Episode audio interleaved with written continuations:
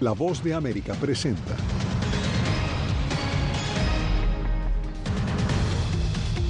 Expectativa en Estados Unidos ante la imputación de Donald Trump, el primer expresidente en enfrentar un proceso penal.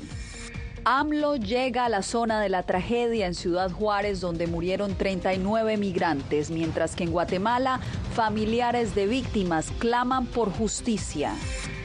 Y tras 50 años en cautiverio, el acuario de Miami decide liberar a una de sus estrellas, la ballena orca Lolita.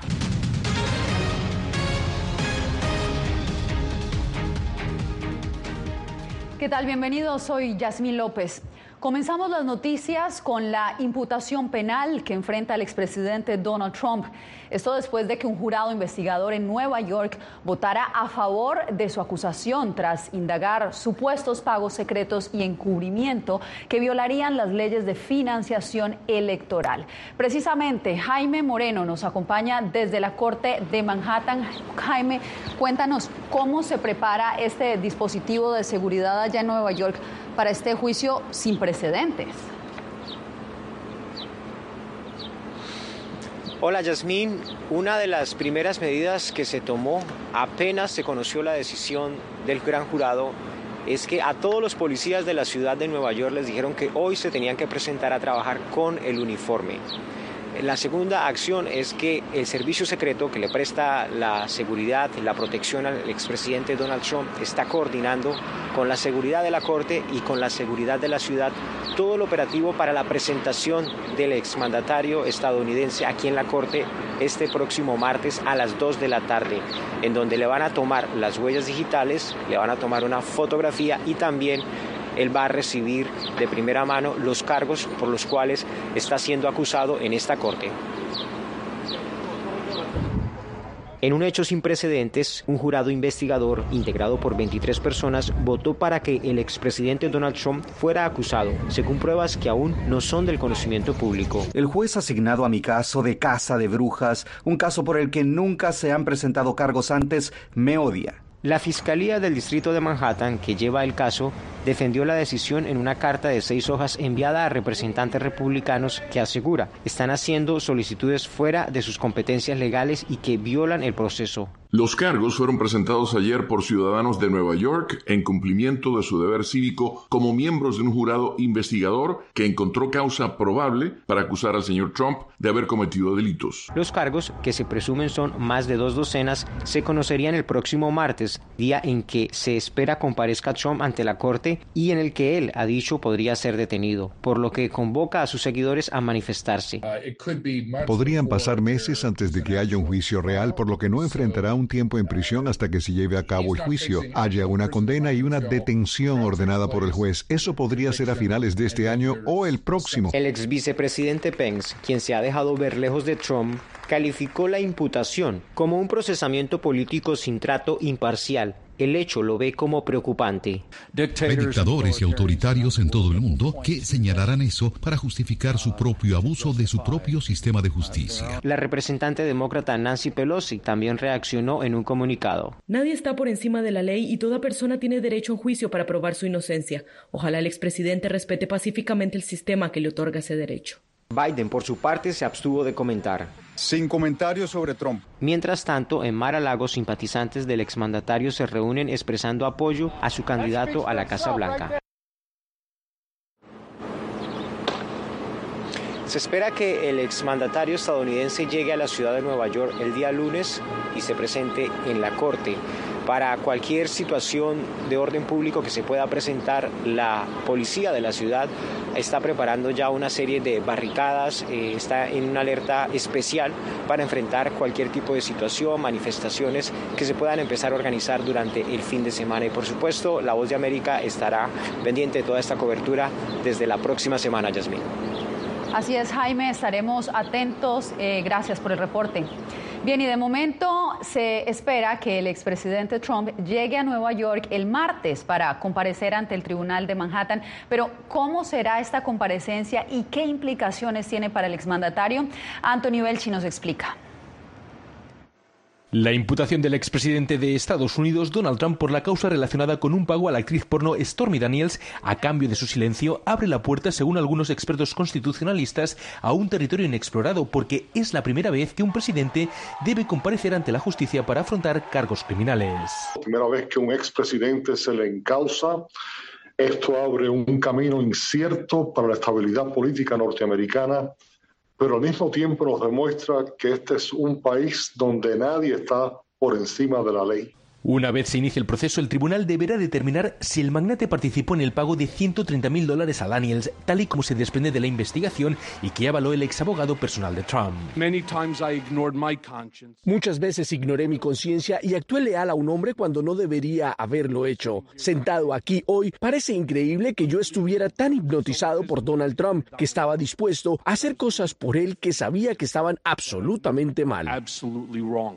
El Departamento de Policía de Nueva York, el Servicio Secreto de Estados Unidos, los Marshals y los oficiales de la Corte Estatal de Manhattan están preparando un plan conjunto para coordinar la comparecencia de Trump y seguir los protocolos pertinentes. Normalmente es lo que se hace, se trae a la persona, se le toman las huellas digitales, se le ponen las esposas, se le saca una foto y se le presenta ante el juez. El abogado de Trump ha asegurado que no se le esposará. Hasta el momento se desconoce cómo hará la fiscalía para que Trump se desplace a Nueva York desde Florida, el estado donde reside el expresidente. El gobernador Ron DeSantis ha asegurado que no atenderá una petición de extradición. Anthony Belchi, Voz de América.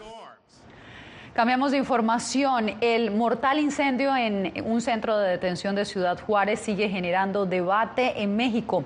Hoy el presidente Andrés Manuel López Obrador llegó al lugar y creó polémica por evitar un encuentro con los migrantes. Vamos con Jacopo Luzzi, quien nos acompaña en vivo en el lugar de la noticia. Jacopo, tú tienes los pormenores, cuéntanos. Bueno, Yasmín, en una va blanca y sin llamar la atención, el presidente AMLO llegó a la ciudad de Juárez para un evento privado que pero no tenía ninguna relación con el incendio del lunes. A la llegada dijo que la tragedia del Instituto Nacional de Migración es muy triste y que será justicia, pero a la llegada llegó antes de algunos migrantes que vinieron aquí a protestar y cuando salió, a pesar de la confusión, el caos, los migrantes que rodeaban el carro protestando y casi parándose frente a la banda para poder hablar con él. Él siguió adelante y entonces eh, los migrantes se quedaron eh, frustrados pidiendo justicia. Merecemos respeto, somos seres humanos, no a la xenofobia. Pedimos que nos traten con amor, porque no somos delincuentes. Nosotros en este momento pedimos en el nombre de todo el pueblo migrante del mundo entero que se consigue acá en territorio mexicano, pedimos justicia. Solo a los médicos, AMLO dijo que hablará a los médicos que están atendiendo a los 26 heridos, muchos de ellos que aún siguen eh, en condiciones críticas. Entonces hay polémica sobre esta falta de interés del presidente y de las autoridades. Pero, Jasmine, la justicia sigue adelante. Mi compañero César Contreras, que participa en nuestra cobertura en equipo, ha preparado este siguiente informe sobre los últimos acontecimientos de la investigación. Si el presidente de México fuera como en realidad quiere ser, ¿por qué no nos hace una casa del emigrante? ¿Por qué no nos deja pasar tranquilamente? Los reclamos continúan mientras la Fiscalía General de la República en México anunció que se han emitido seis órdenes de arresto, de las cuales cinco ya han sido ejecutadas en relación con el incendio en donde fallecieron 39 migrantes en un centro de detención. Conforme se vaya obteniendo toda esta información, se seguirán solicitando las órdenes de aprehensión correspondiente y se establecerán las responsabilidades jerárquicas dentro del instituto y también respecto a la empresa. Los implicados son dos guardias de seguridad de una empresa privada, tres funcionarios del Instituto Nacional de Migración y el migrante señalado de iniciar el incendio. Según Sarirene Herrerías, titular de la Fiscalía Especializada en Derechos Humanos en dichas órdenes de arresto, los detenidos enfrentarán cargos de homicidio y lesiones. Esta investigación se amplía a todas las áreas de responsabilidad del Instituto Nacional de Migración, para lo cual se ha solicitado que en forma urgente envíen toda la documentación que acredite la operación en estas estaciones migratorias, sus responsables y la reglamentación que los norma. En Juárez las cosas siguen igual a pesar de la visita del presidente de México, Andrés Manuel López Obrador, pero los ciudadanos hacen su parte. Algo que sea un poco, ¿verdad?, para traerle para que cene. No podemos sustentarle la seguridad una. César Contreras, Voz de América, Ciudad Juárez, México. Mucha es la frustración entonces entre los migrantes, sobre todo porque AMLO sigue adelante ignorándolos eh, y solo los residentes están ayudando, como César, están ayudando a los migrantes como pueden. Ahora, además, los migrantes tienen miedo que algo como incendio de lunes podría volver a pasar en un refugio. Entonces, hay mucho miedo entre los migrantes. Te agradezco, Jacopo, por el reporte. Y esta tragedia también ha generado cuestionamientos sobre los estándares de seguridad que tienen los refugios de migrantes en la zona norte de México. Víctor Hugo Castillo nos tiene la información un cambio de política migratoria. De acuerdo con el alcalde de Reynosa, México, la falta de recursos provoca fallas de infraestructura y de protocolos de seguridad en numerosos albergues y refugios de migrantes a lo largo de la frontera. La Protección Civil trata de poder ayudarlos a que cumplan con lo más que se puede, pero si somos estrictamente, este, si seguimos estrictamente lo que es el protocolo, pues muy pocos van a poder cumplir con todo lo que se requiere para poder estar en condiciones aptas dentro de un centro migratorio. Y no es porque no quieran los directivos de los albergues, dice Peña Ortiz, porque hacen el mayor de los esfuerzos en estos refugios, sino porque obviamente las exigencias son muy significantes. Hay centros migratorios aquí que la capacidad son 2.000 y tenemos 3.000. Hay centros migratorios donde la capacidad son 500 y tenemos 1.100. Hay centros migratorios donde la capacidad son 1.000 y tenemos 1.700. Para este venezolano, los administradores de centros y refugios también deben ser más estrictos al ingresar a los inmigrantes. Al momento de ingresar mm, al ciudadano hay que revisar bien que no entren con cuchillos, corta uñas, encendedores. Esos son uno de los casos que producen esos actos. ¿ves? Especialmente cuando muchos viven en carpas y lonas que fácilmente se pueden encender. Por ejemplo, el encendedor. Eso es peligroso, pues con el caso que pasó en Juárez. Mientras tanto, en Reynosa se realizarán inspecciones e instalaciones y capacitación sobre protocolos de contingencias a los albergues, refugios o estaciones migratorias, a fin de prevenir y salvaguardar de la integridad física de los migrantes que hacen uso de estas. Víctor Hugo Castillo, Voz de América, McAllen, Texas. En Guatemala no ha sido bien recibida la falta de información certera sobre los migrantes que murieron en el incendio en Ciudad Juárez. Eugenia Sagastume nos presenta los testimonios de quienes ahora solo piden justicia. Nosotros pedimos justicia por, lo, por esas malas actuaciones que están haciendo la ley, lo que son mexicanos. Justicia porque se mira que pasan los que pasan los señores policías de mexicanos y no le abren la puerta. el clamor de justicia invade a familiares de los guatemaltecos víctimas del incendio en Ciudad Juárez. Roberto González Hernández, uno de los fallecidos, era sastre, pero lo que ganaba no le alcanzaba para mantener a su familia. Y aquel iba por su sueño de cumplir sus metas y sus planes, porque tiene hijos que mantener y una esposa. Rubelsi Pérez sobrevivió, pero su estado es crítico. Sus familiares esperan lo peor y aseguran que las condiciones económicas lo obligaron a migrar. Aquí no hay fuentes de trabajo y si hay, lo que están pagando ahorita es poco y para lo que ya subió la canasta básica.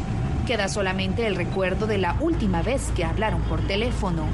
Dijo que pues no se preocupe, estamos en mano de, de la migración y que primero Dios ya, ya nos van a sacar ya Finalmente, la Cancillería guatemalteca confirmó que 10 migrantes están hospitalizados y la cifra de fallecidos guatemaltecos es de 18. Asimismo, exigieron una exhaustiva investigación contra los responsables.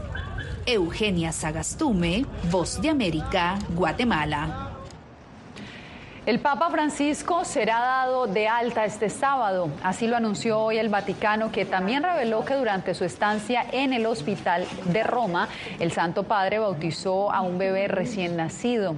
Francisco le habría preguntado a la madre del bebé el nombre de su hijo, a lo que ella respondió Miguel Ángel. El máximo pontífice permanece en el centro médico desde este miércoles recibiendo tratamiento por bronquitis, pero se espera que esté presente para el inicio de la Semana Santa este domingo de Ramos. Regresamos en instantes con la controvertida propuesta del gobernador de Texas para prevenir la violencia armada.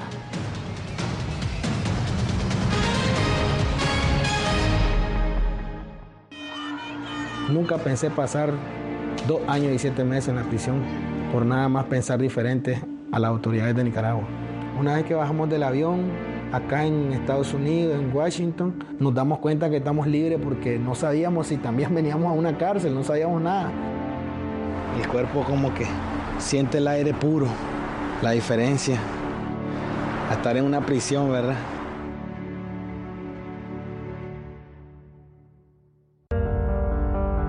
Tiempos de cambios, cuando el mundo parece incierto y lo que escuchamos no refleja lo que vemos, buscamos la verdad. Cuando nos cuentan solo una parte de la historia, perdemos la confianza. En momentos de crisis, nuestros sueños, esperanzas y deseos de un mejor mañana dependen de una prensa libre. En La Voz de América te traemos las historias que la gente se arriesga a ver. Conectamos el mundo y lo unimos con la verdad.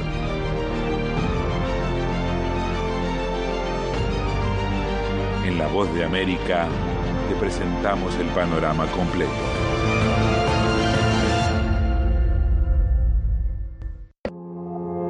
Puertorriqueños somos unos animales raros porque tenemos esta ciudadanía americana. Llegamos a Estados Unidos y nos damos cuenta que somos diferentes.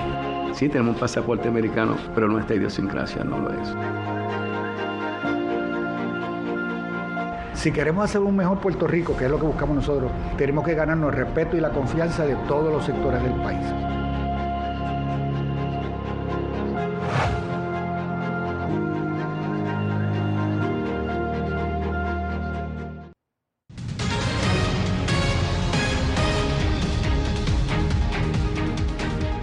Estados Unidos anunció un nuevo paquete de ayuda para Ucrania de 113 mil millones de dólares, lo que lo convierte en uno de los paquetes de asistencia más grandes jamás aprobados por el gobierno estadounidense.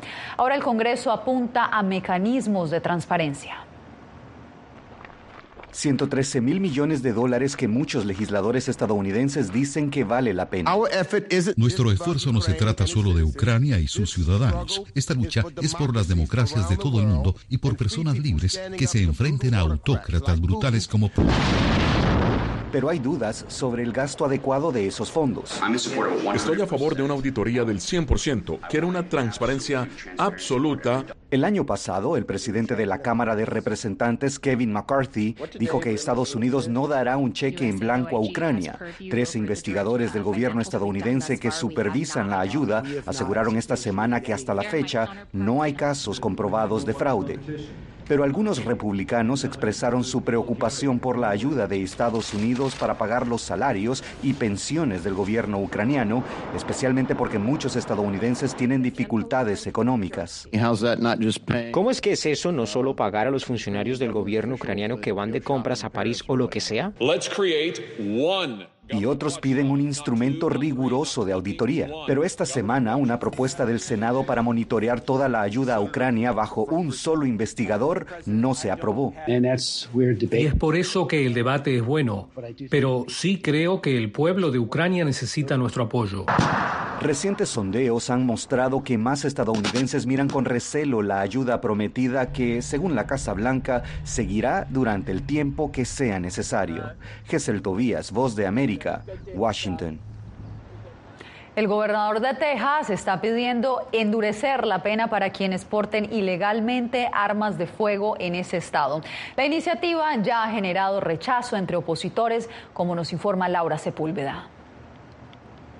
Una vez más, delincuentes fueron atrapados portando armas ilegalmente. Quiere una sentencia mínima obligatoria de 10 años por eso. La legislación vigente en Texas permite a las personas sin antecedentes penales y mayores de 21 años aportar un arma de fuego en lugares públicos sin una licencia para portar armas. Ahora, el gobernador republicano Greg Abbott pide endurecer la pena por el porte ilegal. Lo que esto le permite al gobernador es rebatir a quienes dicen que el Estado no ha hecho nada para prevenir la violencia armada frente a algunas tragedias horribles. Mientras que al mismo tiempo no contradice a los absolutistas ardientes de la segunda enmienda dentro del partido que no aceptarían nuevas restricciones de armas. Aunque los datos no compilan el detalle de cuántos de los delitos en Estados Unidos son cometidos con un arma aportada de manera ilegal, el abogado Brandon Beck asegura que es un hecho extremadamente común que estamos criminalizando esto en exceso y que está creando todo tipo de otros problemas que ya hemos visto con la guerra contra las drogas. Beck señala que tiene otras consecuencias en la aplicación de la ley. El problema con los mínimos obligatorios es que le quita la decisión al juez, en este caso específico, y se la da a la legislatura de Texas. El experto en salud pública Daniel Webster destaca que no todos los casos son iguales ni cuentan con los mismos agravantes. Mantener a las personas en prisión durante muchos años, a menudo cuando están en años de su vida, los que normalmente son de bajo riesgo, es muy costoso para la sociedad y obviamente para las personas que están encarceladas. Mientras tanto, críticos de control de armas insisten en que la necesidad no se limita al control del porte, sino a la adquisición de ellas, pues en hechos como el tiroteo en Nashville esta semana, la agresora adquirió legalmente siete armas. Laura Sepúlveda, Post de América, Austin, Texas. Al volver, la representante de Estados Unidos ante Naciones Unidas se reúne con exiliados y refugiados nicaragüenses en Costa Rica.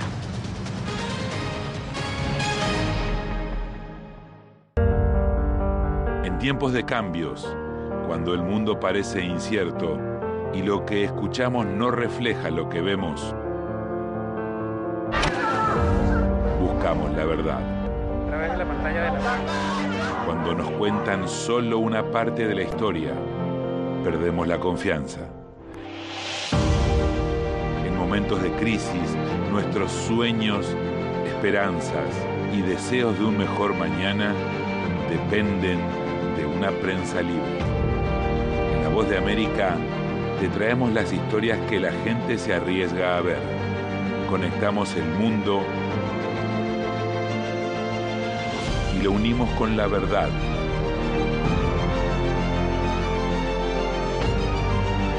En La Voz de América te presentamos el panorama completo.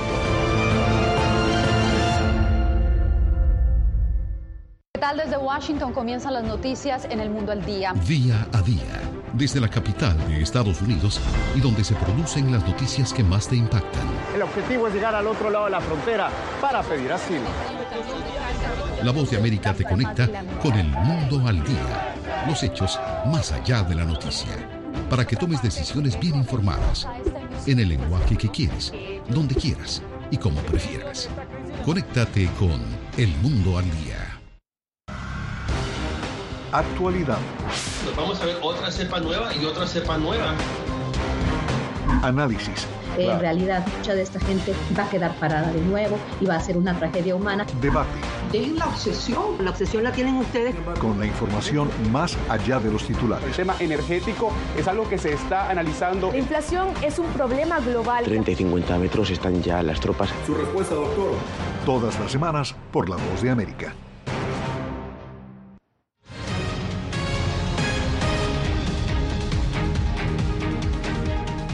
En Costa Rica, la embajadora de Estados Unidos ante la ONU se reunió hoy con exiliados y refugiados nicaragüenses. Enfatizó en la importancia de la diáspora en la promoción de las libertades fundamentales en Nicaragua y les agradeció su valentía por enfrentar la oposición del régimen Ortega Murillo. Donaldo Hernández con la información. En el encuentro con la embajadora de Estados Unidos en las Naciones Unidas, Linda Thomas, la diáspora nicaragüense expuso los principales desafíos que enfrenta el país centroamericano, como la falta de libertades y la situación migratoria. Un portavoz de la misión de Estados Unidos ante la ONU se refirió al encuentro en un comunicado. La embajadora Thomas Greenfield enfatizó la importancia de la comunidad de la diáspora en la promoción de las libertades fundamentales en Nicaragua y le agradeció su valentía frente a la opresión del régimen de Ortega Murillo. Antes de finalizar la cumbre, la funcionaria estadounidense expresó que Costa Rica se ha convertido en un país clave para acoger a miles de migrantes y por su postura crítica al gobierno de Nicaragua. Le agradezco al presidente por sus esfuerzos en asegurarse de que todos los migrantes sean tratados seguros y humanamente, y por la fuerte condena de su administración a la decisión del régimen de Ortega de despojar a más de 300 nicaragüenses de su ciudadanía. Evelyn Geiser, quien es representante de la Fundación Konrad Adenauer, expresó que la comunidad internacional debe actuar ante la decisión del gobierno de Daniel Ortega de eliminar la participación política de los líderes de la oposición tras declararlos apátridas. Muy preocupante que se les ha desterrado, que se les ha quitado los derechos políticos y que además también se les ha quitado los derechos y la nacionalidad.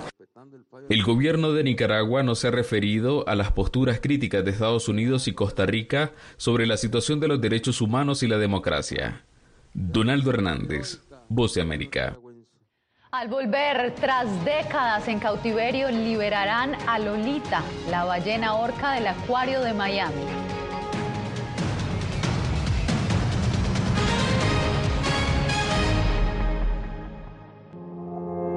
Puertorriqueños somos unos animales raros porque tenemos esta ciudadanía americana. Llegamos a Estados Unidos y nos damos cuenta que somos diferentes. Sí, tenemos un pasaporte americano, pero nuestra idiosincrasia no lo es. Si queremos hacer un mejor Puerto Rico, que es lo que buscamos nosotros, tenemos que ganarnos el respeto y la confianza de todos los sectores del país.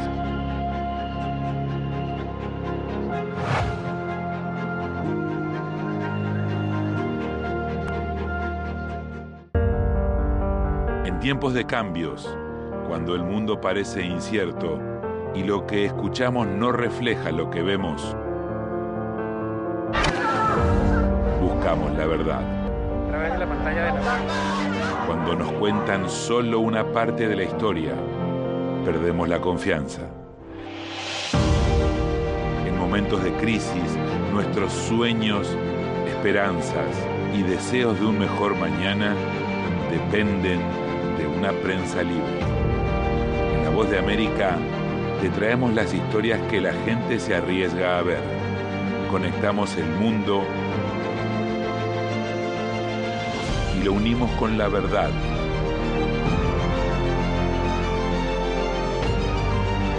En La Voz de América te presentamos el panorama completo.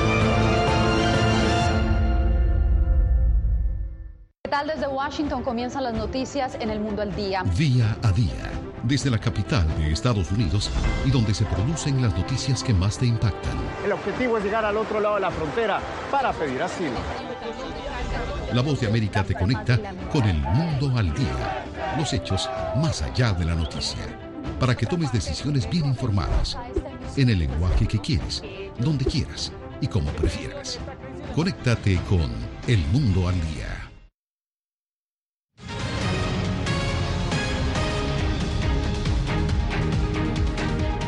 La famosa ballena orca Lolita, uno de los centros de atracción del acuario de Miami, será liberada tras 50 años en cautiverio. Un proceso que durará meses y mucho cuidado. Lolita no solo será liberada de su hábitat, a su hábitat natural, sino que también se reunirá con su manada que aún sigue viva. José Pernalete nos tiene la historia. Hasta 10 millones de dólares podrá costar el traslado de la ballena orca Toki, también conocida como Lolita, el principal espectáculo del acuario de Miami, cuya liberación ya es un hecho calificado como histórico por las autoridades. Lo que tantos han pedido y esperado por durante muchos años. Bajo mi liderazgo, el condado de Miami-Dade supervisó con éxito la transferencia de la propiedad de Miami Seaquarium a Dolphin Company, quienes están cuidando de la salud de la ballena. Un proceso que se puede extender por ocho meses hasta que sea trasladada a su hábitat natural a bordo de aviones de gran carga. A ese paso se le llama el puente de Lolita. Donde une dos eh, puntos territoriales, dos grandes mundos que se han venido hablando y diciendo uno al otro, tú estás mal, no, tú estás mal, tú estás mal, hasta que viene Lolita, es un puente que pasa sobre un río llamado Intolerancia y brincas ese río llamado Intolerancia para que la gente se comunique, camine y encuentre una forma de unir más que de separar. Yo creo que es un símbolo para las nuevas generaciones es un símbolo que une generaciones. Fueron décadas de cautiverio de esta ballena. Será un proceso largo y que contará con el monitoreo de especialistas en vida silvestre para garantizar su supervivencia. Eh, pero hay muchas cosas que tienen que ocurrir. Primero, a ella la tienen que entrenar. Eh, ella ha estado eh, como parte de un entretenimiento ¿no? por más de 50 años, ya por dos años no lo ha estado haciendo. José Pernalete, Voz de América, Miami. Esperemos que la liberen pronto. Con la historia de Lolita nos despedimos por hoy. Les informó Yasmín López. Nos vemos próximamente, el lunes, de hecho. Feliz fin de semana.